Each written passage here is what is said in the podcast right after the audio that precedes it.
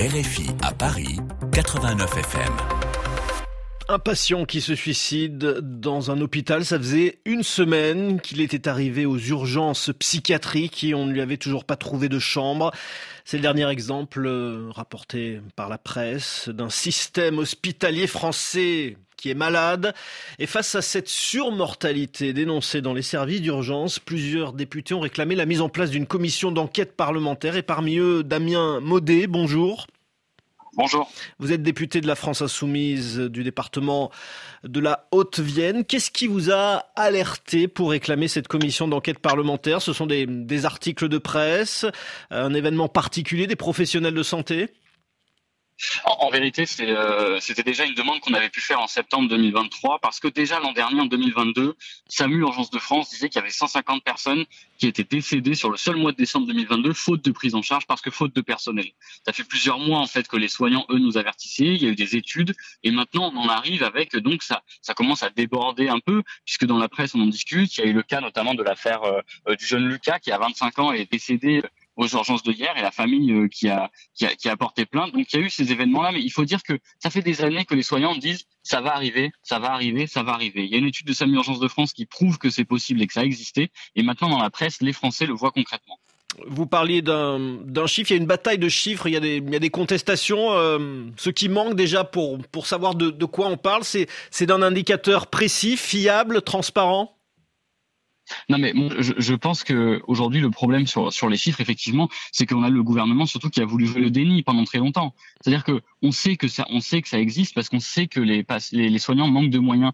Hier, j'étais euh, j'étais dans, dans le des soignants du Var qui me disaient que dans certains hôpitaux c'était 7 heures pour voir un minimum pour voir un médecin. Qu'est-ce qui pourrait mal se passer quand on met 7 heures pour voir un médecin quand on arrive aux urgences. Vous allez à Limoges, il y a 70 personnes qui attendent dans les urgences parce qu'il n'y a que 20 places. Donc aujourd'hui, si le gouvernement euh, ou d'autres veulent jouer sur les chiffres, moi je pense qu'ils ont tort. Il y a une réalité que les soignants ont très longtemps euh, eu, à, décrire. Aujourd'hui, il y a des faits. Et quand on a SAMU Urgence de France qui fait une enquête, on a l'Université de Rouen qui dit que euh, passé 70 ans, si on passe une nuit sur un brancard, on augmente de presque 50% la possibilité de finir par décéder sur ce brancard.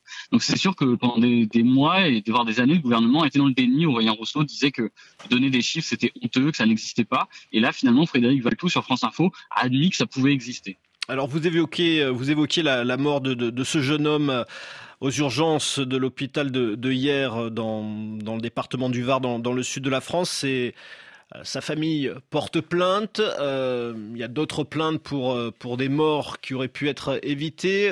Vous, du côté de la commission d'enquête, qu'est-ce que, cette commission va apporter finalement?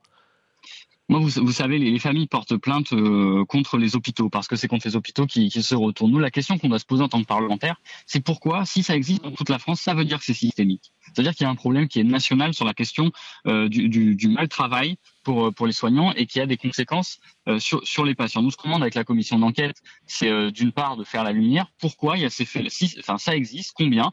Pourquoi? Et ensuite, une fois qu'on a terminé ce pourquoi, c'est comment on fait pour j'ai envie de dire faire marche arrière parce qu'en fait, dans notre pays, il y a 20 ans, on avait le meilleur système de santé du monde. Donc, comment on fait pour retrouver ce système-là? Comment on fait pour euh, pour aller à rebours des dernières politiques qui ont existé, qui ont fait en sorte que on, on a voulu mettre de la rentabilité sur l'hôpital alors que ça n'a aucun sens de mettre de la rentabilité sur notre santé? Donc la question, c'est faire l'analyse et quelles sont les solutions à proposer. Mais je dois dire la vérité aussi, c'est que à mon sens, mais après on verra si la commission d'enquête aboutit, euh, je pense quand même qu'il y a une question budgétaire qui est évidente. C'est-à-dire que quand dans le dernier euh, projet de loi de financement de la sécurité sociale, le gouvernement euh, ne donne pas les 4 milliards qui sont demandés par les fédérations hospitalières, ça peut forcément que mal se passer. C'est-à-dire que si les soignants sont en tension et qu'en plus le gouvernement met même pas l'argent minimum pour faire tourner les hôpitaux, ça ne peut que mal se passer. Mais il faudrait combien d'argent? On a une idée pour, euh, pour rattraper tout, tout le retard euh, toutes ces années perdues euh, depuis que la France était euh, reconnue partout dans le monde euh, comme possédant l'un des meilleurs systèmes de santé du monde. Combien de temps ça va, combien d'argent ça va, ça va demander Combien, combien d'années aussi pour, pour revenir à, à ce niveau d'excellence? Bah, franchement, là, c'est très compliqué parce que je ne suis pas économiste, mais c'est vrai que s'il y avait une commission d'enquête, ça pourrait nous permettre d'avoir les moyens de faire cette étude-là. Certains disent que c'est 10, 15 milliards d'euros. Ça, ça, dépend, c'est dans ces eaux-là. Après, la question aujourd'hui, c'est comment on fait pour que aussi que les soignants restent? Parce que vous savez, on dit souvent, euh, oui, mais les soignants, euh, ça se forme, ça prend du temps.